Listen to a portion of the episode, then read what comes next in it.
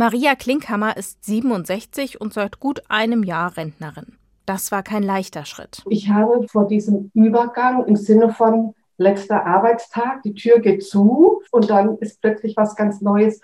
Davor habe ich schon Angst gehabt, weil ich es mir nicht wirklich vorstellen konnte. Maria Klinkhammer hat begriffen, jetzt beginnt eine neue Lebensphase. Die braucht einen Übergang, erklärt Hans Prömper.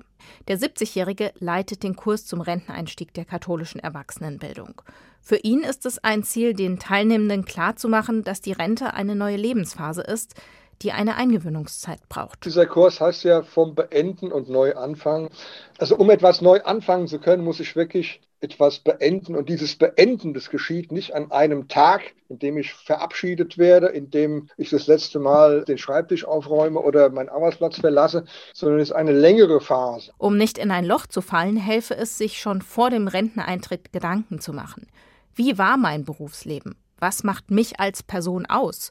Was könnte meine nächste Aufgabe sein? Dabei hilft Hans Brömper gern. Das Wichtigste ist erstmal, die Teilnehmenden anzuregen, dass sie über sich erzählen, dass jemand an die Emotionen rankommt. Und die Instrumente, die ich einsetze, sind im Grunde Instrumente, um Emotionen zu erspüren und sich die auch ein Stück bewusst zu machen.